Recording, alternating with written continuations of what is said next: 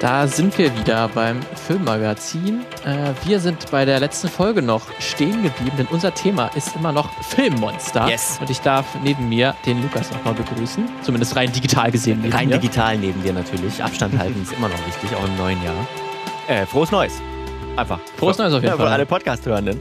Hallo, schön, dass ihr mit dabei seid wieder, dass ihr uns auch hoffentlich 2021 treu bleibt und wir alle gemeinsam das Jahr 2020 hinter uns gebracht haben. Was wir nicht hinter uns gebracht haben, ist unser Monster-Thema.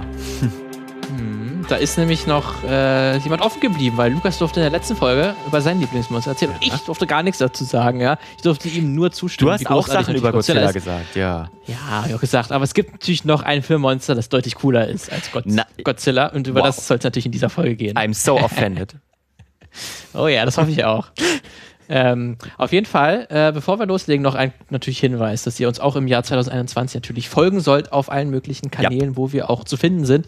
Facebook, Twitter, Instagram, äh, auf Twitch jetzt auch seit neuerdings. Da gibt es auch ein paar Zuschauerinnen gerade, hoffentlich gerade, die das ja auch gerade mit Video sehen. Ja. Also wenn ihr unsere Gesichter sehen wollt, ist das jetzt auch möglich. Oder Und ihr schaut es auf YouTube nach. natürlich Da auch. habt ihr die Podcast-Aufzeichnung auch. da gibt's auch. Da gibt's auch äh, uns im Bild zu sehen, wie wir das hier aufzeichnen Ja. und nicht nebeneinander sitzen. Aber es sieht so aus, als würden wir nebeneinander sitzen, digital. Das ist die, die Magie. Das ist die Magie der, der modernen Technik einfach.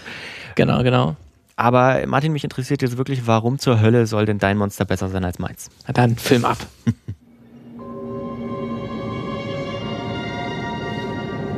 So, wir befinden uns im Weltall. An dem Ort, der so leer ist, dass selbst Atome nur sehr, sehr selten aufeinandertreffen. Obwohl so ganz leer ist dieser spezielle Raum auch gerade nicht. Denn wir sehen ein Raumschiff, das sich so gerade von rechts langsam in die Bildmitte schiebt. Dieses Raumschiff sieht nicht wirklich danach aus, als ob es Menschen komfortabel transportieren soll. Nichts erinnert an die futuristische Eleganz eines Star Treks oder die Opulenz eines Star Wars. Nein, dieses Raumschiff ist rein funktional aufgebaut, mechanisch und industriell. Vier hohe Türme, die wie Öltürme emporragen, sagen uns, dass hier keiner an Bord ist, um fremde Zivilisationen zu entdecken.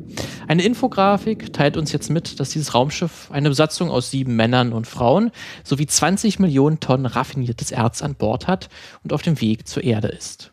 Aber bald wird die Nostromo auch das Zuhause eines ungebetenen Passagiers sein, der nur ein Ziel kennt: Überleben um jeden Preis.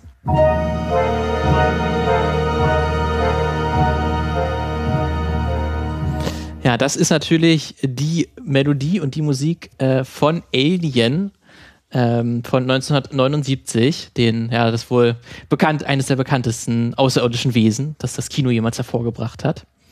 Ähm, die schon sehr, sehr viele Fortsetzungen bekommen hat, seitdem es 1979, wie gesagt, das erste Mal erschienen ist. Und deswegen, und es ist natürlich auch mein Lieblingsfilmmonster, wie von Hörerinnen von vergangenen Filmmagazin-Folgen wahrscheinlich wissen, dass ich diese Filmreihe sehr, sehr liebe. Und natürlich auch das Xenomorph, wie es eigentlich auch in Fankreisen genannt wird, weil Alien ist natürlich ein bisschen, ein bisschen spröde. Ähm, deswegen ist eigentlich das Xenomorph ist der eigentliche Begriff, den auch dann die, die Filme dann ab dem zweiten Teil etabliert haben für das Monster. Ähm, aber ich möchte halt jetzt nicht nur über ja, das Monster an sich sprechen, sondern natürlich auch um den ersten Film, der das ja Ganze eingeführt hat und diesen, ja, diese Mystik und diese ganze Saga Alien überhaupt erst ja begonnen hat. Ähm, es ist natürlich jetzt keine besonders innovative Wahl, den jetzt hier auch als einen meiner Lieblingsfilme vorzustellen, weil Alien ist natürlich äh, ein Vertreter in sehr, sehr vielen Filmseminaren oder so, der wurde schon dutzende Male durchgenommen und es gibt wahrscheinlich sehr, sehr viele schlaue Kommentare dort draußen im Internet, wie was denn Alien zu bedeuten hat und warum es denn uns noch bis heute fasziniert. Aber ich möchte auch mal meinen Senf dazugeben ähm, und das Ganze dann auch ein bisschen so die Frage nachgehen, warum das Franchise, obwohl es im, wie im Falle von Godzilla auch schon sehr, sehr viele schlechte Filme hervorgebracht hat, äh, trotzdem noch sehr lebendig ist und uns vielleicht noch immer etwas sagen kann äh, und auch immer noch in Zukunft wir wahrscheinlich neue Werke von Alien sehen werden. Ähm, warum das denn der Fall ist, warum uns denn der Xenomorph bis heute noch so fasziniert. Und da müssen wir natürlich über die Entstehung ähm, sprechen. So einer der Ankerpunkte des, des ersten Films oder der Gründe oder die, der, ja, der, einer der Väter von, von des, des Xenomorphs ist auf jeden Fall Dan O'Bannon. Das ist der äh, Drehbuchautor gewesen. Ähm, der war bereits als Kind und Jugendlicher sehr von Horror- und Science-Fiction-Romanen fasziniert. Der hat sogar mal mit seinem Vater als Kind eine UFO-Landung gefaked, tatsächlich, und da kam dann die lokale Presse, weil die wirklich gedacht Geil. hat, hier ist ein UFO äh, gelandet. Das ist alles in den 50er Jahren, äh, wo auch so ein bisschen natürlich auch gerade so ein Hype äh, auch so um Area 51 und so ausgebrochen ist und so dann die Meldung, dass auch Leben außerhalb stattfinden könnte. Deswegen, da war Dan O'Bannon auch schon immer auch ein großer Anhänger gewesen. gewesen. Ähm, seine Frau äh, beschreibt ihn auch als jemanden, der sehr gerne angeeckt ist und ähm, so im übertragenen Sinne Ikonoklast war. Das ist vielleicht ein bisschen ein Fachwort. Ähm, Ikonoklassismus ähm, meint so die Zerstörung von heiligen Bildern oder Denkmälern der eigenen Religion. Das, ne? Bildersturm, genau, ist auch so ein Wort dafür. Ähm, jetzt gerade so im Christentum vertreten, also jemand, der so ein bisschen mit den etablierten Überzeugungen oder Institutionen nicht ganz zufrieden ist oder sagen wir mal skeptisch gegenübersteht. Davon war auf jeden Fall Dan O'Bannon auch, auch jemand, ähm, der das gerne eingerissen hat mit seinen Werken. Und er war, das muss man auch sagen, hat sich durch auch sein Leben gezogen, immer sehr fasziniert von Insekten gewesen. Die haben ihn sowohl angeekelt als auch fasziniert, ähm, weil er hat, ist auch in Missouri ähm, aufgewachsen, im Süden der USA, wo es im Sommer auch sehr, sehr viele Insekten und vor allem Heuschrecken gab. Ähm, deswegen hat er sich auch schon immer sehr dafür ja, interessiert, ähm, wie die so funktioniert. Und es gibt tatsächlich auch schon ein paar Insekten, ähm, zum Beispiel die Holzwespe, äh, die ihre Larven in den Körpern anderer Lebewesen einpflanzt, die dann irgendwann herausbrechen aus den, aus den Wirten. Mhm. Ist jetzt ein Motiv, was uns in Alien auch wieder wiederfinden werden. Äh, O'Bens Filmkarriere beginnt dann aber mehr oder weniger 1974 äh, mit John Carpenter. Das, die waren, äh, haben beide Film studiert und die haben dann zusammen ähm, den Film Darkstar gemacht. Das kann man schon so ein bisschen als Proto Alien bezeichnen. Das ist noch ein Studentenfilm, kann man sagen. Der wurde für ungefähr 60.000 äh, produziert, also ein bisschen teurer als Studentenfilm, aber jetzt noch nicht das große Geld dahinter. Ähm, der war schon, wie gesagt, von der Grundidee sehr ähnlich zu, zu Alien. Da gab es auch schon ein, ein außerirdisches Wesen, was eine, eine Raumschiff-Crew infiltriert. Das Ganze war aber etwas komödiantischer angelegt äh, und nicht so dieser pure Horror, wie er dann später äh, zu, ja, hervorgekommen ist. Ähm, und das Ganze ähm, wurde dann aber, ähm, Oben hat bei der Produktion von, von Darkstar, war eigentlich als Hauptrolle mit, mit beteiligt. Er hat mit bei der Regie mitgeholfen. Er hat aber auch so die Spezialeffekte gemacht und noch ein paar andere Sachen am Set. Also so ein bisschen so der Mann für alles. Ähm, er hat aber dann, wenn man sich den Film anschaut, dann ist tatsächlich nur John Carpenter, der dann später auch mit Das Ding und anderen großen Filmen ähm, weltbekannt wurde, ist nur John Carpenter als Regisseur gelistet. Deswegen hatten die beiden so ein bisschen so einen großen Streit, weil man sich so ein bisschen uneinig war, wer denn hier die größte kreative Leistung als Regisseur hatte. Ähm, deswegen ist dann O'Bannon abgehauen von Carpenter, kann man sagen, die haben sich getrennt. Er hatte dann aber schon so ein bisschen die Idee von Alien, hat er schon immer mit, mit, mit sich ein bisschen rumgetragen und wollte sich selbstständig machen. Ähm, in dieser Zeit, dann kurz danach, gab es noch einen anderen großen Einfluss für äh, O'Bannon, das war nämlich Alejandro Judorowski. Der hat nämlich äh, kurz nach 74 hat er gerade geplant, seine sehr, sehr ambitionierten Dune-Verfilmung äh, anzumachen. Also die Dune-Reihe ist ein großer Science-Fiction-Roman. Ähm, die sollte in den 70er Jahren verfilmt werden und da hat sich das Filmstudio Judorowski rausgesucht, ein äh, chilenischer Filmemacher, der sehr, sehr crazy Filme gemacht hat in der Vergangenheit und immer noch macht. Also ein sehr verrückter Typ und der hat wirklich, auch mit Dune hat er was vorgehabt, was wirklich sämtliche Grenzen gesprengt hätte. Dune wird gemeinhin auch als der beste Film, der niemals gemacht wurde, beschrieben, ähm, weil er tatsächlich, ähm, sollten für jedes, also dieses Film, im Filmuniversum gibt es, gibt es so einen Wüstenplanet und da gibt es mehrere Familien, die so sich um den Thron ranken, so ein bisschen wie in Game of Thrones, kann man sagen. Äh, und jede Filmfamilie oder jede äh, Familie auf diesem Planeten sollte ein anderes musikalisches Thema haben, von einer anderen Band, also eingespielt werden. Ähm, da war zum Beispiel Sting ähm, schon angesprochen worden und auch die Rolling mhm. Stones sollten äh, äh, sollen da dazu sich äh, ja äh, Musik schreiben für diesen Film. Ähm, es sollte der großen Orson Welles sollte noch mal in einer Hauptrolle vorkommen im Film. Äh, das ganze Design war wirklich äh, es gibt eine große mehrere hundert Seiten lange Design Bible kann man sagen, die schon diese ersten Storyentwürfe und die ersten Storyboards zeigt, die wirklich zeigt, wie absolutes Riesenunterfangen dieser dieser Film gewesen wäre. Aber dieser Film äh, kommt halt nie zustande. Oban lernt aber halt Judorowski kennen ähm, und vor allen Dingen soll Oban halt für Dune eigentlich die Spezialeffekte machen. Äh, aber hat da auch schon äh, mehrere Sachen dafür gemacht, aber es kommt das Ganze halt nicht zustande. Aber so diese ganzen Ideen, die er bei Dune halt mitgenommen hat, die kommen dann irgendwann alle auch in Alien mit vor. Mhm. Man kann wirklich sagen, dass Alien äh, der größte Pro Profiteur davon ist, dass Dune niemals entstanden ist oder diese Version von Dune. Äh, später ist der Dune dann doch nochmal verfilmt worden, aber das war dann in einer ganz anderen Vision. Ähm, und er hat dann, nachdem dann Dune gescheitert ist, ist dann O'Bannon auf der Couch eines Freundes gecrashed sozusagen und hat dann Alien geschrieben. Oh, also er hat auch keinen Job mehr gehabt, keine, okay. keine Kohle mehr und hat gesagt, ähm, er hat schon diese Idee zu Alien, hat er schon seit Anfang der 70er Jahre, aber jetzt ist der Moment gekommen, wo er auch nichts mehr zu tun hat, jetzt schreibt er das. Ähm, er hat sich aber auch neben diesen, was ich schon erwähnt habe, neben diesen anderen Inspirationen auch bei sehr, sehr vielen anderen Werken bedient. Also Alien ist nichts etwas, was einfach so aus dem Nichts kam. O'Bannon hat auch selbst mal gesagt, dass er von keinem einzelnen einzelnen seinen Ido, Ido, Ideen gestohlen hat, sondern er hat von allen gestohlen. So hat er das mal ausgedrückt. Da gibt es zum Beispiel den achtseitigen Comic Seed of Jupiter, der ist von 1951 und dort schlägt ein Komet auf ein Marineboot ein und dieser Komet enthält mehrere Samen und die Marines, die diesen Kometen erfinden, die bringen einen äh, ja, anderen Kollegen dazu, einen dieser Samen zu essen. Also sagen, das ist ja so ein Kaugummi, nimm den mal oder so, weil der ständig halt zu Kaugummis ist. Und dann wird dieser, dieser Marine sehr krank, wird zum Bootsarzt gebracht, wird auf so eine Tragelinie ge ge gebracht, der infizierte äh, Marine, und dann bricht aus seinem Brustkorb auch so ein Oktopus-ähnliches Alien heraus und springt ins, ins Wasser. Kommt einem auch wieder sehr bekannt vor. ähm, dann gibt es noch viele, viele Filme, die auch davor entschieden sind, die alles diese Thematik von Alien, weil, falls ihr den Film nicht kennen solltet, ähm, da geht es halt um die Nostromo, wie ich am Anfang schon erzählt habe, ähm, die am Anfang des Films ein Notsignal empfängt von einem fremden Planeten. Dort die Crew halt nachschaut, die findet äh, das Signal oder besser gesagt ein Raumschiff, ähm, wo ja mehrere hunderte Eier gelegen sind dort liegen in, in dem Rumpf des, des Schiffes und ja, sich ein äh, Alien Eye dann öffnet und da kommt dann ein Wesen rausgesprungen und ja, um, infiziert einen der, der äh, Crewmitglieder.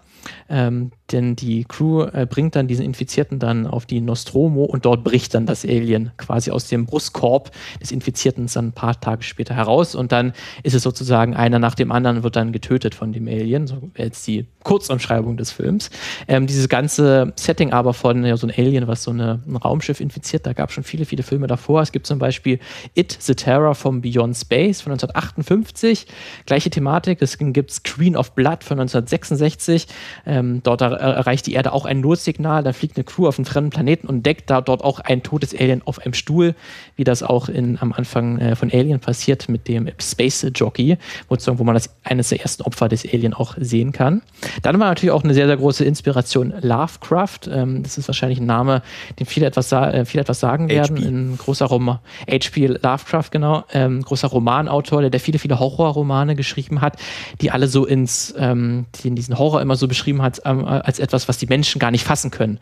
Also er hat da häufig von The Old Ones gesprochen, also von, von Monstern und Bestien, die, die so gewaltig sind und so unvorstellbar, dass sich der Mensch das mit seinem Verstand gar nicht begreifen kann. Und das ist der Horror von Lovecraft. Ähm, man musste dazu sagen, aber auch in der Dokumentation, die ich mir jetzt zur Vorbereitung angeschaut habe, da wird Lovecraft wieder ordentlich abgefeiert, was für ein geiler Typ der war. Ähm, man muss aber sagen, Lovecraft war auch ein Rassist vor dem Herrn.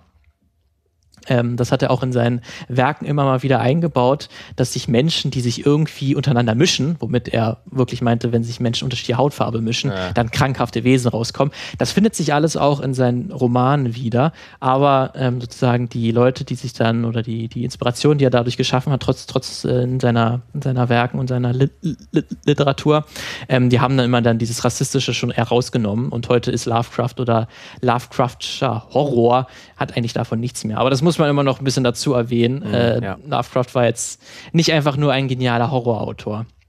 Ähm, es gibt zum Beispiel so die größte Ähnlichkeit zwischen L und Lovecraft ist At the Mountain of Madness. Ähm, das ist ein Roman, den er in den 30er Jahren geschrieben hat. Da gibt es äh, eine Expedition in die Antarktis und dort äh, entdeckt dann die Expedition Überreste einer Alienrasse im Eis und auch einer riesigen Stadt mit einer ganz bizarren Architektur, die diese Aliens halt vor Millionen von Jahren äh, entworfen haben und die Aliens jetzt ähm, aufwachen durch den äh, durch diese Expedition und dann halt auch äh, die Expedition dagegen nichts unternehmen kann, weil diese Aliens quasi viel zu mächtig sind, ähm, um getötet zu werden. Das wäre so ein okay. Roman, der auf jeden Fall auch großen Einfluss auf Alien hatte.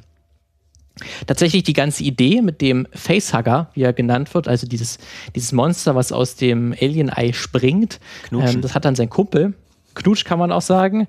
Äh, das ist dann, das geht auf den Kumpel äh, von Dan Oben äh, zurück, weil er hat tatsächlich sehr damit gehadert. Er wusste nicht, wie man dieses Alien auf das Schiff bringen kann. Er hat ständig überlegt, verschiedene Konzepte durchgegangen, hat aber irgendwie keine Idee gehabt, wie man das clever lösen kann. Sein Kumpel hat dann gesagt, hier, warum denn nicht so ein Viech, was halt quasi den, den so packt im Gesicht und dann quasi ein Ei reinlegt in den Körper des, des Infizierten. Na gut, Deswegen eine praktische Idee einfach. Ja, ist eine sehr praktische Idee. Ähm, dann kommt die große Auftritt von Dune, kann man sagen. Denn durch Dune lernte O'Bannon äh, HR Giga, Hans-Rudi Giga kennen.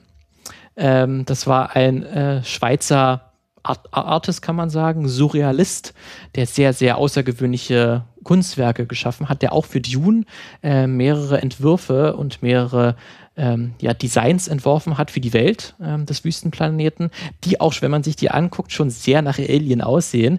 Und tatsächlich hat dann mhm. äh, Hans, äh, Hans-Rudi Giga das dann das Ganze auch für Alien dann gemacht. Es gibt dann noch ein paar andere Leute tats tatsächlich, ähm, die von Dune äh, zu Alien rüberkommen, weil er halt die Oben darüber kennengelernt hat und die ganze überzeugt, äh, macht doch hier auch mit.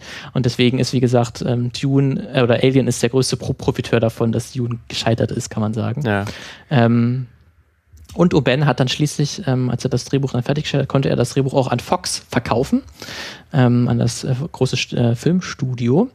Ähm, Tatsächlich ist dann aber, hat dann auch äh, Giga die ersten Entwürfe und Konzepte dafür gezeichnet, für den Alien-Film, die dann auch äh, Oben aus eigener Tasche bezahlt hat, weil das Filmstudio äh, mit Giga erstmal nichts anfangen konnte.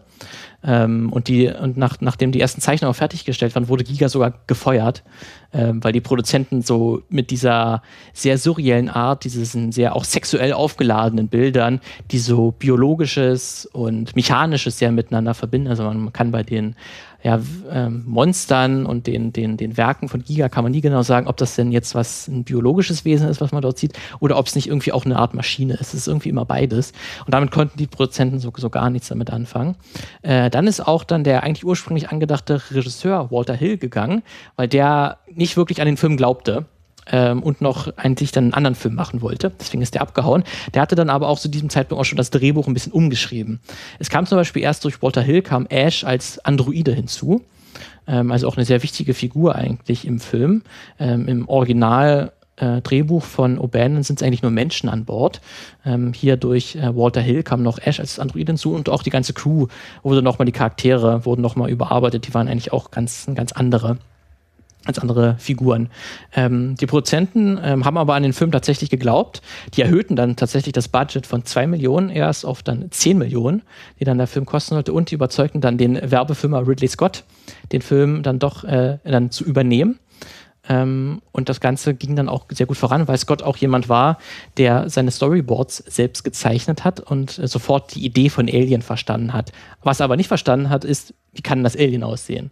Äh, damit hat er sich sehr, sehr schwer getan. Was genau ist denn das Monster? Was, was wollen wir damit anstellen? Wie soll es aussehen? Und da ist dann nochmal Oben äh, aufgetreten und hat dann Ridley Scott die Arbeiten von Giga gezeigt. Und da war dann Scott sofort davon überzeugt und gesagt, ja, genau ja. den brauchen wir. Äh, das ist eigentlich genau das, was ich auch im Kopf hatte. Ja. Äh, deswegen mal, kam dann Giga erst. Ja, ich habe mal kurz, kurz hier gegoogelt und Giga aufgemacht. Also es ist wirklich eine frappierende Ähnlichkeit. Also es ist wirklich crazy. Also die Arbeiten sind crazy, aber dieses, man denkt sofort an Alien, wenn man die Arbeiten sieht. Ja, Deswegen, also irgendwie Giga und Alien, das ist irgendwie eins, also das ist irgendwie sein, sein Opus Magnum geworden, was ihn auch immer verfolgt hat. Also er ist es auch nie losgeworden, was ja nicht so schlimm, er hat dafür auch einen Oscar bekommen und so. Ich glaube, er hat davon dann Jahre, jahrzehntelang so gelebt. War es nicht so schlimm, aber das, das war schon er. Er war das Alien, kann man, kann man wirklich sagen. Ähm, in der Nachbetrachtung wird dann auch vor allen Dingen gesagt, dass halt dieses Dreiergespann von äh, Ridley Scott, äh, O'Bannon und halt Giga, die alle drei irgendwie die gleiche Idee hatten, jeder mit ihren anderen Stärken stärken, in der jeweiligen Kategorie, aber die alle dann irgendwie an einem Strang gezogen haben, das dazu geführt hat, dass dann Alien so ein großer Erfolg wurde und der Film halt bis heute noch so als äh, Meisterwerk gefeiert wurde. Und dann gibt es noch das letzte, den letzten Inspirationspunkt, den ich noch nennen möchte, wäre Francis Bacon. Das war auch ein, ähm, ja, ein, ein, Künstler und ein Maler, der sich so sehr ähm, mit Mündern, mit menschlichen Mündern beschäftigt hat, sehr groteske Version von menschlichen Mündern gezeichnet hat. Und das war aber tatsächlich die größte Inspiration für diese berühmte Chessbuster-Szene, ähm, wo dann der, das Alien aus dem Brustkorb äh, von Kane herausbricht. Äh, eine der ikonischen Szenen wahrscheinlich der Filmgeschichte. Ähm, das ist auf jeden Fall auf, auf Francis Bacon zurückzugehen. Deswegen hat Alien, ist alles nichts aus dem Nichts gekommen. Es gibt sehr, sehr viele Inspirationsquellen. Deswegen möchte ich jetzt kurz auf das Vermächtnis von Alien äh, äh aufgehen, denn nach dem großen Erfolg des ersten Teils, der spielte über 100 Millionen US-Dollar ein, ähm, kam dann auch ein paar Jahre später Aliens äh, von ähm, James Cameron inszeniert. Der hat dann noch mal ein bisschen mehr eingespielt, über 130 Millionen. Und danach wollte Fox unbedingt ein großes Franchise aus Alien machen, weil die haben gedacht, okay, wir haben jetzt zwei ziemlich erfolgreiche Filme. Guter Plan, das wird gemolken. Das wird richtig gut gemolken. Es gab tatsächlich Alien Comics, es gab Alien Plüschtiere und es gab äh, tatsächlich auch Actionfiguren für Kinder. They're unstoppable!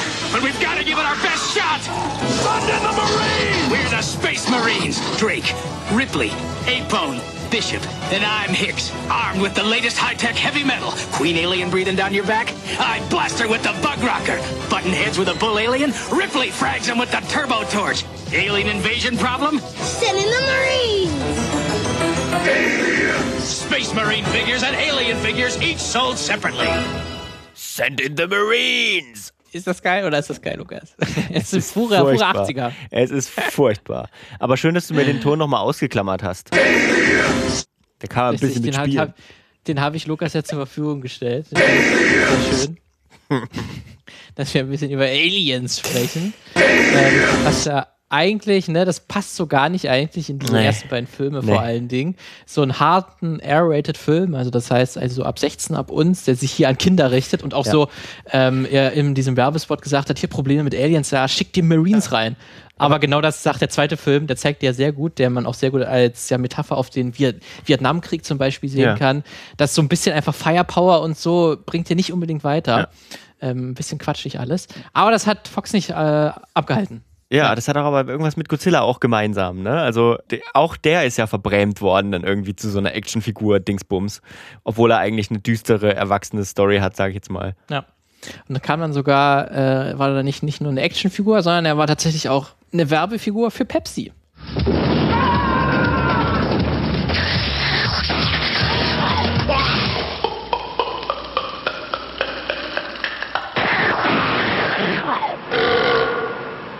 Don't think he's from around here. Pepsi, the choice of a new generation. Ja, wow. Ja, da ist tatsächlich das Alien, was sie sich gerade eine Pepsi-Dose hat. rein, reingezogen hat und dann rülpst. Und ordentlich ähm, weggerülpst. Oh Mann, ey. Alles so etwas, was eigentlich überhaupt nicht zu dem, eigentlich zu dem Franchise gepasst hat, aber man hat es einfach gemacht. Ähm, und tatsächlich gab es natürlich noch ähm, zwei weitere große Alien-Filme, die dann in den 90ern erschienen sind. Ähm, der dritte Teil ist von David Fincher ähm, gemacht worden. Der hat auch eine sehr, sehr, sehr problematische Entwicklungsgeschichte hinter sich. Da könnte man auch eine einzelne Folge da, dazu machen, auch für unser Format hier äh, Drehs, die schiefgegangen sind. Ja. Ähm, weil es gibt, glaube ich, acht, neun verschiedene Drehbuchfassungen von, von Alien 3. Ähm, es gibt aber ein sehr gutes Video von David Hein, der hat schon mal ein 20-minütiges Video darüber gemacht, über die ganze Entstehungsgeschichte von Alien 3, deswegen ich habe da jetzt nichts groß Neues mehr zu erzählen.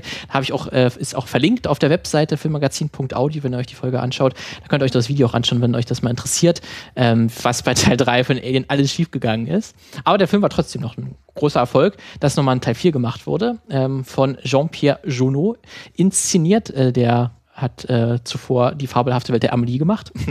Eigentlich so ein Film, wo ich sage, passt ungefähr zusammen. Hat dann ja. aber irgendwie ganz doch zu Alien vielleicht so halbwegs gepasst. Er ist nicht mehr so wirklich so dieser Horrorfilm geworden, Teil 4, so mehr Richtung Space Adventure.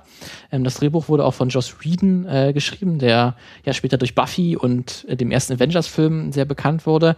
Ähm, hat dann so ein bisschen mehr so eher komödiant, ein bisschen mehr ko komödiantische Anleihen ähm, deswegen sind alle diese, kann man sagen, alle vier Hauptfilme sind sehr, sehr unterschiedlich, kann man sagen. Weil der zweite Teil von James Cameron ist ja dann auch deutlich actionlastiger als der erste, eigentlich dieser klaustrophobische Horrorfilm, Horrorfilm wofür ja. er eigentlich bekannt ist. Ne?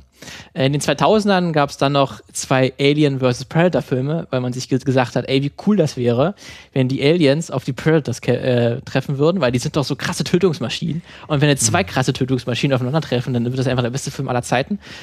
Ja, nicht so ganz. sind zwei ganz schön Scheißfilme. Ich habe den letztens, ich habe letztens den ersten Mal geguckt, zum allerersten Mal überhaupt und okay, ist ein ganz schöner Scheißfilm. Ähm, ja. Trotzdem irgendwie ein bisschen unterhaltsam ist er auch, das muss man ihm lassen. Äh, aber ja, okay, was ich ein ja. bisschen unfair fand, ist, dass, dass, dass die Predator, dass da sind dann irgendwie auch Good Guys mit dabei, aber die Aliens sind durchweg böse. Ja, das fand ich unfair. die sind einfach, die wurden halt auch komplett ihrem gesellschaftspolitischen Kon Kontext ja. genommen, über den ich gleich, gleich sprechen möchte. Die sind dann quasi wirklich noch diese Tötungsmaschinen und diese willenlosen ja, Monster einfach, äh, die einfach alles, alles vernichten, was ihnen äh, über den Weg läuft.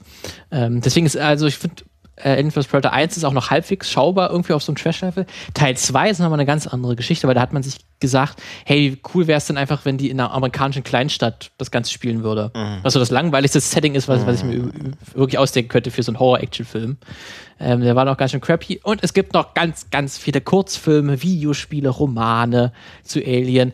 Ähm, es war tatsächlich auch mal eine Samstagabend- äh, Samstagmorgen Cartoon-Serie oh, zu Alien in Entwicklung nein. gewesen. Gibt es tatsächlich auch Bilder im Internet, wenn ihr euch das Ganze mal anschauen wollt. Das Ganze die kid-friendly Version von Alien.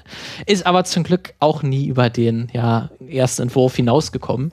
Äh, deswegen darf, das ist uns erspart geblieben. Genauso wie ein Alien, ein richtiges Alien 5 bisher. Das war tatsächlich von Neil Blomkamp äh, einige Zeit in Entwicklung. Der hat äh, vorher District 9 gemacht. Und der sollte tatsächlich, das sollte mhm. Alien 5 quasi sein. Der sollte aber eigentlich okay. nach Teil 2 spielen. So ein bisschen wie bei Ter Terminator wird hier ein bisschen die äh, ja, Kontinuität ein bisschen in Frage gestellt. Es ja. wäre einfach Teil 3 und Teil 4 wäre nie passiert mhm. und der Film hätte einfach nach Teil 2 weitergemacht. Ist aber dann auch irgendwann, ist nie wirklich Realität geworden, auch wenn zumindest die ersten Concept Arts, die Neil Blomkamp dann auch auf Instagram viel geteilt hat und die auch an sich ziemlich gut ankamen, hat dann aber das Studio gesagt, nee, wollen wir dann doch nicht. Aber es gibt natürlich dann noch zwei Filme von Ridley Scott, die, wo er dann sein eigenen Alien-Mythos fortgeführt hat, ähm, Prometheus von 2012 und Alien Covenant, sozusagen der erste große Alien-Film wieder mit im Namen von 2017 die dann, man kann natürlich darüber jetzt streiten, über die Qualität dieser beiden Filme, aber sie sind natürlich wieder ähm, Alien-Filme, die deutlich politischer, gesellschaftlicher sind, mehr verankert sind, mehr aktuelle Fragen nachgehen. Wo kommen wir her? Mhm. Was macht uns zu Menschen? Wie weit darf die Wissenschaft gehen? So gerade die Frage von künstlicher Intelligenz. Oder, und wie gehen wir mit dem Fremden um? Das Sehen ja auch wahnsinnig gut aus, muss man sagen. Das kann man, man kann über die Story und so, ja. über die ganzen Filme sagen, was man will, aber die sehen ziemlich geil aus. das auf jeden Fall. Ähm, aber man kann sagen, dass alle nachfolgenden Filme nach den ersten beiden eigentlich nicht mehr wirklich an die Qualität herangereicht sind. Also die Alien 1 und Alien 2 sind noch so die, die großen Qualitätsankerpunkte, äh, an die keiner vorbeikommt. Und man sieht ja auch, dass eigentlich auch immer ein Film geplant war, der nach Teil 2 spielt, dass das noch so diese beiden Filme sind, die noch in unserer, am Gedächtnis am stärksten verankert sind und die uns bis heute noch so faszinieren. Ähm, wenn man sich fragt, was ist denn eigentlich, wem gehört heute eigentlich Aliens? Fox gibt's ja nicht mehr dann natürlich die Antwort Disney.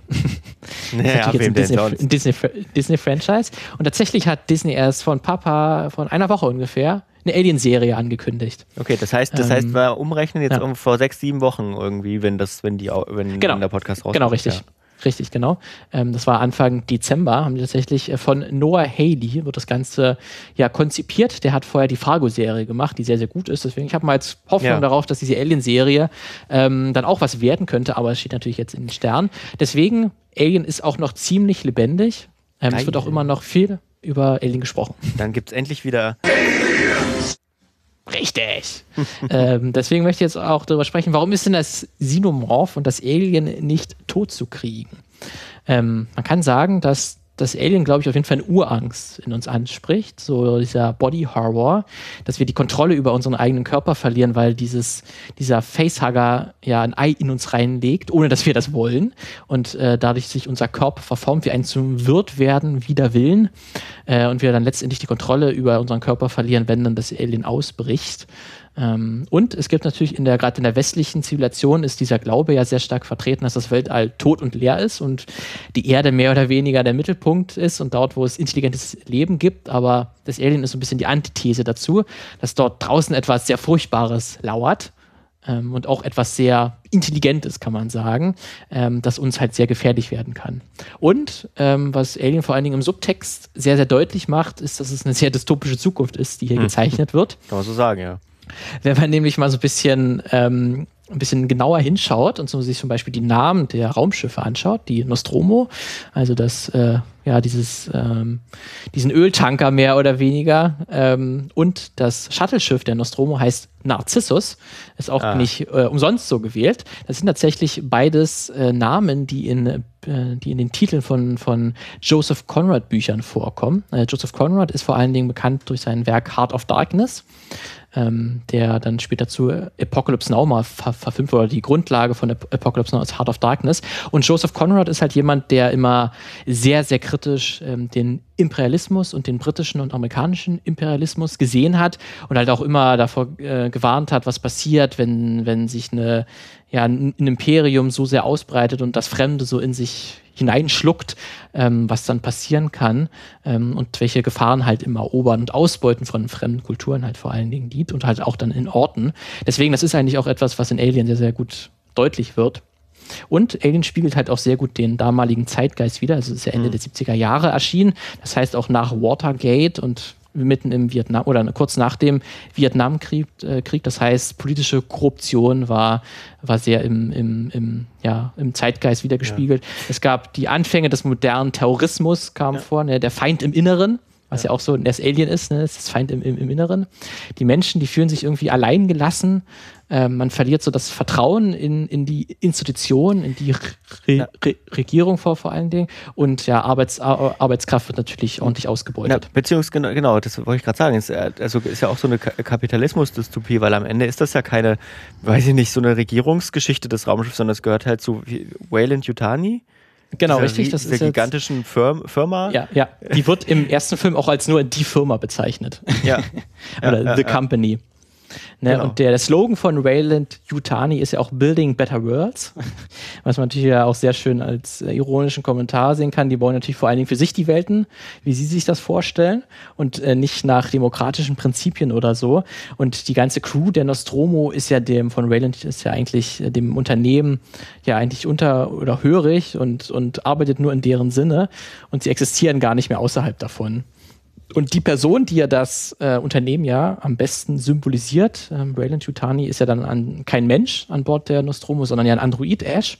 Und der ist ja wirklich ähm, für ein Unternehmen ähm, ist er wirklich der, der perfekte Angestellte, kann man sagen, weil der hinterfragt ja. nichts, der hat seine Programmierung und der arbeitet, der hat keine Moral oder so, der arbeitet nur im Sinne des Unternehmens und versucht dann auch im, während des Films die ganze Zeit die, die menschlichen Crewmitglieder halt zu beeinflussen. In dem der Sinne bessere der, Mensch im der, Prinzip, also der bessere Arbeiter der bessere sozusagen. Der bessere Arbeiter. Ja. Das ist ja dann auch, auch Punkte, die dann auch die, vor allen Dingen Alien Covenant nochmal stärker in den Fokus rückt ähm, und sich hier halt ähm, ja, fragt, was überhaupt ein Mensch ist und was auch Ridley Scott, glaube ich, immer sehr beschäftigt hat, hat er auch im Blade Runner sehr ausgiebig diskutiert. Ähm, natürlich, wenn man über Alien spricht, muss man auch ein bisschen über Gender sprechen. Denn äh, der, was natürlich auffällt, und wenn man so einfach mal sagen, so erzähl mir doch mal fünf weibliche Actionhelden oder Science-Fiction-Heldinnen äh, auf, dann wird wahrscheinlich sehr häufig Ellen Ripley genannt werden, die ja heute bis, bis heute eine der wenigen Hauptrollen ist im, in so einem großen Franchise. Ähm, und deswegen ist das auf jeden Fall was sehr Außergewöhnliches und so in der, ja, im sage ich mal, im, im Diskurs äh, wird ja vor allen Dingen dann gesehen, dass ähm, Alien, der vor allen Dingen der erste Film, ähm, der, der, der so die Unterdrückung und die Erfahrungen von Frauen, die so in, in der Gesellschaft erlebt, auf Männer überträgt. Also Männer werden im Film schwanger, sie werden penetriert und sie werden vergewaltigt. ähm, hm. In sehr deutlichen Bildern. Also sie werden halt schwanger dadurch, dass das äh, Alien diesen, diesen, dieser Facehugger, den, den Kane infiziert. Die Penetration findet durch das Maul des Aliens statt. Das mhm. ist ja auch sehr bekannt. Dieses große Maul, da kommt dann noch mal ein kleines Maul hervorgeschossen, ja. was auch aussieht einfach wie ein Penis. Ähm, ja, dieses zweite Maul sozusagen, wie das herausgeschossen kommt. Und das ist wirklich eine Penetration, wie er damit äh, ein Crewmitglied dann tötet. Ähm, und es ist ja dann irgendwo auch eine Ver Vergewaltigung, was dann auch dieser, der Facehugger mit, mit, mit Kane macht. Ähm, deswegen das sind das hier auf jeden Fall Motive, wo man sagen kann, das ist eigentlich ein Male-Rape-Film, wenn man das so ein bisschen will. Oder man, das, man kann das Xenomorph so als auch als Rache der Frauen sehen. Äh, Habe ich auch häufiger mal gelesen, dass man das durchaus so interpretieren kann. Ähm, und es ist ja auf jeden Fall, dass mit Sigourney Weaver äh, ja eine, wie ich schon gesagt habe, eine der wenigen weiblichen Hauptrollen ähm, im Action-Genre vorkam. Im Drehbuch stand tatsächlich von Dan O'Brien explizit, dass jede Rolle von jedem Geschlecht gespielt werden könne. Ähm, also es waren tatsächlich immer nur so die Nachnamen notiert und gar kein Vorname. Okay. Ähm, und das stand dann offen. Aber das Filmstudio hat lange, lange Zeit mit Paul Newman eigentlich in der Hauptrolle gerechnet. Also die wollten wirklich einen Mann für, für, für Ripley. Aber dann, nachdem Paul Newman abgesagt hat, wurde es dann erst eine Frau. Ähm, deswegen kann man sich natürlich fragen, ob das Ganze so beabsichtigt ist, ob mhm. diese, ob diese sehr äh, äh, ja sexuelle aufge oder halt auch so diese diese ja männliche Vergewaltigungsangst die jetzt auch mit, mit, mit reinspielt, äh, ob die so beabsichtigt war von mhm. den Machern. Aber ist wahrscheinlich ja unwahrscheinlich. Verzichtet der Film vielleicht auch deswegen ähm, so auf, also auf so typische Klischees und wirkt deswegen vielleicht für eine Zukunft auch realistischer, ne? Weil das wird ja gar nicht thematisiert. Hätte man die mhm. Rolle in der damaligen Zeit vielleicht für eine, für eine Frau geschrieben, als Mann, also das, das mhm. stammt ja komplett von Männern. Ähm, ja ähm, hätte, wäre die wahrscheinlich auch eine ganz andere Rolle gewesen einfach. Dann wäre es so eine, so stelle ich mir eine Frau-Rolle vor. Und so ist es halt einfach eine, ich sag mal, eine Rolle, die für einen Mann gedacht war, aber die halt offenbar auch einfach so, wer hätte das gedacht, von Sigourney Weaver gespielt werden kann. Richtig, ja. Ist wahrscheinlich dann das Außergewöhnliche, dass es halt am Anfang das Drehbuch halt für beide Geschlechter mehr oder weniger ausgelegt war und dann halt aber als eigentlich für einen Mann dann trotzdem ausgelegt war, aber es trotzdem im Drehbuch so gut funktioniert hat, dass halt kein Mann sich ausgedacht hat, ja, wie würden jetzt eine Frau agieren äh, und dass das dann auch irgendwie in eine andere Richtung gegangen wäre und dass dadurch das sehr gut funktioniert hat. Ähm, und noch so der letzte Punkt, oder den zumindest, ich jetzt hier drauf... Oder zumindest ja. sich irgendwie eingebildet hat, wie würde denn eine Frau reagieren? Ja, genau, genau. Ähm, denn den letzten Punkt, den ich noch ansprechen äh, möchte, wäre, dass der Film sehr gut Menschen zeigt, die nur noch in Relation, äh, Relation und zur Beziehung zur Technik existieren, ja, und nur noch um ihre eigene individuelle Aufgabe zu erledigen. Das heißt nur noch im Job. Also diese, diese ähm, Nostromo-Crew, die existiert ja eigentlich nur und jeder hat so seine eigene Aufgabe. Es gibt den Captain, es gibt den Schiffsarzt, es gibt der, der sich dann halt wirklich um die Raff Raffinerie eigentlich kümmert. Ähm, und man lebt eigentlich nur in der Beziehung zum, zum Raumschiff. Und am Anfang diese berühmte Kamerafahrt durch die Nostromo, wo auch noch die Crew in einem, in einem Kyroschlaf liegt und wie wir so ein verlassenes Raumschiff sehen, das zeigt uns ja eigentlich, dass dieses Raumschiff keine Menschen braucht um zu funktionieren. Die Menschen ja. sind eigentlich unnötig, so ein bisschen. Die machen nur noch so kleine Arbeiten. Ja. Ne? muss halt ähm, jemand dabei sein, muss halt jemand daneben stehen. So. Genau, muss halt jemand daneben stehen, das Ganze vielleicht aufzeichnen, das ja. Ganze dokumentieren, aber an sich braucht man die nicht mehr. Und äh, die Mensch und die Nostromo ist ja jetzt auch nicht, wie ich ja am Anfang schon gesagt habe, die ist, wirkt jetzt nicht so wirklich, als ob die komfortabel ist, um da daran zu leben oder so. Weil die ist jetzt auch nicht wirklich für Menschen gedacht, dass die sich darin wohlfühlen sollen. Alles ist sehr eng, äh, viele Schächte, ähm, ständig stößt man sich irgendwo den Kopf oder so. Ähm, das wirkt eigentlich nicht so, als ob das von Menschen für Menschen entwickelt wurde, sondern eigentlich nur für die Maschine, damit die funktioniert. Ähm, das wäre so zum einen äh, so die, die, äh, der eine Aspekt. Und natürlich das Alien selbst und auch so dieses, äh, das andere Alien, was man im Film sieht, dieser Space Jockey, der im, in diesem riesigen Stuhl sitzt am Anfang des Films, wo auch das Alien aus ihm herausgebrochen ist, wo sich Prometheus damit beschäftigt, wenn, wie denn dieses Alien dahin gekommen ist. Ähm, der, die verbinden ja sehr häufig dieses Biologische und dieses Künstliche der Technik von, ähm, von Giga was sich halt sehr seinen, seinen Werken wieder, wiederfindet, wo man nicht genau sagen kann, ob denn das Alien, es könnte an sich auch ein Roboter sein, das Alien so ein bisschen, oder irgendwie mechanisch sein, weil das halt nicht so, nicht so wie Haut aussieht, seine, ja. sein, sein Äußeres sozusagen. Ne? Ja. Deswegen, das ist nicht ganz eindeutig, ob das denn wirklich nur ein biologisches äh, Wesen ist. Ja. Und deswegen gibt es ja auch in dem Film auch einen äh, kurzen Monolog von Ash, äh, wo er auch sagt, dass das Alien der perfekte Organismus ist, sozusagen, weil er verbindet das Biologische mit dem, mit dem Künstlichen und es ist eigentlich das perfekte Wesen, ähm, weil es halt äh, keine Bedenken mehr hat. Sie können es nicht töten. Ach, Blödsinn. Sie scheinen immer noch nicht zu begreifen, womit Sie es zu tun haben. Mit einem perfekten Organismus. Nur seine Feindseligkeit übertrifft noch seine perfekte Struktur. Sie bewundern es, nicht wahr? Ich bewundere die konzeptionelle Reinheit. Geschaffen, um zu überleben. Kein Gewissen beeinflusst es. Es kennt keine Schuld oder Wahnvorstellungen ethischer Art. Ja, das ist dann jetzt so etwas, was so ein bisschen so diesen Transhumanismus-Aspekt anspricht, wo sich halt dann die Frage stellt, wie weit wir uns der Mensch mit der Technik verbindet, um uns zu verbessern, damit wir irgendwann mal höher, weiter, schneller springen können und noch weitere tolle Dinge machen können und wir dann eigentlich zu einem besseren Menschen werden. Und das Alien ist so ein bisschen die Warnung daran, was dann aus uns werden könnte. Ähm, so kann man das zumindest interpretieren, dass wir zu einem Wesen ohne ohne ja Moral werden, der nur noch das Überleben kennt ähm, und eigentlich kein ja, menschliches Miteinander mehr existieren kann. Und man sieht auch im Film, dass eigentlich die Technik sehr unzuverlässig ist. Weil ständig geht was in dem Film auch kaputt oder funktioniert nicht so, wie Ja. es sein soll. Also das Notsignal, was die äh, am Anfang eigentlich empfangen, das ist eigentlich ein Warnsignal. Das stellt sich natürlich aber viel zu spät heraus. Die Waffen sind ineffektiv gegen das Alien. Das Tracking-Gerät, ähm, was die Crew benutzt, um das Alien zu finden, das entdeckt zuerst die Katze äh, im, im Raumschiff und gar nicht das Alien. ähm, und auch die andere und auch die andere Technik im, im Film kann diesem Facehugger, ähm, weil man versucht natürlich dann diesen, dieses, dieses Alien dann vom, vom Kopf des, des Crewmitglieds zu entfernen, schafft das aber nicht, weil die Technik dafür gar nicht vorbereitet ist oder das gar nicht kann. Deswegen zeigt uns der Film halt auch sehr gut die Grenzen der Tech Technologie, kann man, kann man sagen. Und ähm, was auch so ein bisschen das God die Ähnlichkeit mit Godzilla und was jetzt auch schon ge gezeigt haben, es existieren halt jetzt schon sehr, sehr viele Versionen des Alien und des Xenomorphs und halt dieser ganzen Filme und dieser Welt vor allen Dingen. Und ich glaube, das ist so ein bisschen, was auch Superhelden mittlerweile so haben. Ähm, das, es können einfach mehrere Interpretationen zur gleichen Ze äh, Zeit existieren. Also vom Joker kann, kann sowohl eine eher cartoonmäßige Version äh, existieren, als auch die knallharte Psychodrama, Thriller-mäßige. Das, das wird vom Publikum so akzeptiert, weil die Figur so reichhaltig ist oder so, so wie äh, bei Godzilla auch eine Projektionsfläche sein kann. Und so kann, glaube ich, Alien auch sehr gut eine Projektionsfläche sein, sowohl die Welt von Alien als auch das Alien an sich, ähm, wie wir halt ähm, mit uns selber vor allen Dingen in Bezug auf Technik umgehen und halt auch vor allen Dingen auch, auch auf das ganze Thema Gender und so bezogen. Ähm, das ist aber bis heute noch einer der wenigen Filme, ist tatsächlich mit einer weiblichen Hauptrolle, ähm, die dann halt auch so dieses ganze Male-Rape-Fantasy ein bisschen verarbeitet. Kann man vielleicht Ja. sagen, dass die mittlerweile zu einer Art eigenem Genre, also diese ganzen, die du jetzt genannt hast, sind so ein bisschen zu einer eigenen Art Genre geworden, ähm, dem, dem man dann den eigenen Anstrich geben kann, so ein bisschen. Ja, also du kannst ja irgendeinen Regisseur oder Regisseurin darauf werfen Ja. und ihre eigene Idee für das Alien-Universum. Das würde irgendwie halt funktionieren, aber du kannst es irgendwie mit reindrücken. Weil das, es ist jetzt zwar schon sehr definiert, es gibt Wayland Yu- Yutani sozusagen als den einen Ankerpunkt, aber das ist ja auch nicht so viel wirklich. Also du Ja. kannst ja noch so, so viele Sachen eigentlich mit einbauen oder noch umformen nach deinem eigenen Gusto und es würde trotzdem noch sich wahrscheinlich, wenn du dich gut damit beschäftigst, trotzdem noch wie Alien wirken.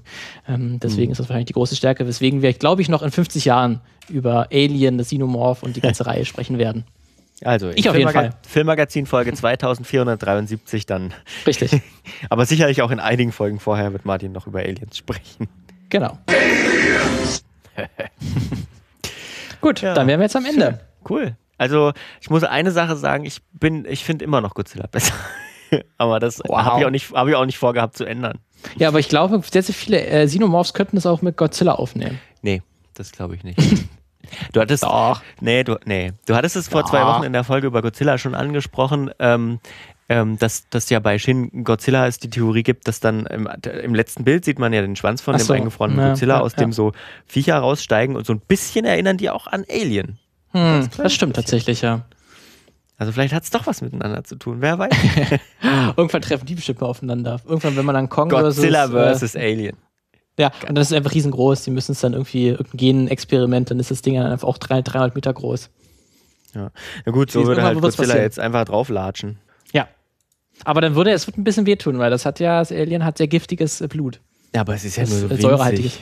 Ja, aber ich glaube, das tut trotzdem weh. Dann macht es halt mit dem Atomstrahl kaputt. Okay, ja, das, das ist auf jeden Fall ein großer Vorteil von Godzilla gegenüber des Xenomorph. Gut, dann haben wir das, haben wir die beiden auch noch erfolgreich zusammengeführt und kämpfen lassen. Schön. Ja, Das war's mit unserer, mit unseren beiden Sonderfolgen über Filmmonster. Ich gehe jetzt einfach mal stark davon aus, dass das nicht die letzten gewesen sein werden. Wir machen dann aber in zwei Wochen wieder weiter mit einer, erstmal wieder mit einer normalen Folge, wo es wieder zwei Geschichten gibt, ähm, wo jeder von uns äh, eine eigene Geschichte zu einem Thema mitbringt, die wir dann in einer Folge erzählen. Aber irgendwann kommen bestimmt nochmal Filmmonster wieder, denke ich. genau. Bis dahin. Tschüss. Tschüss.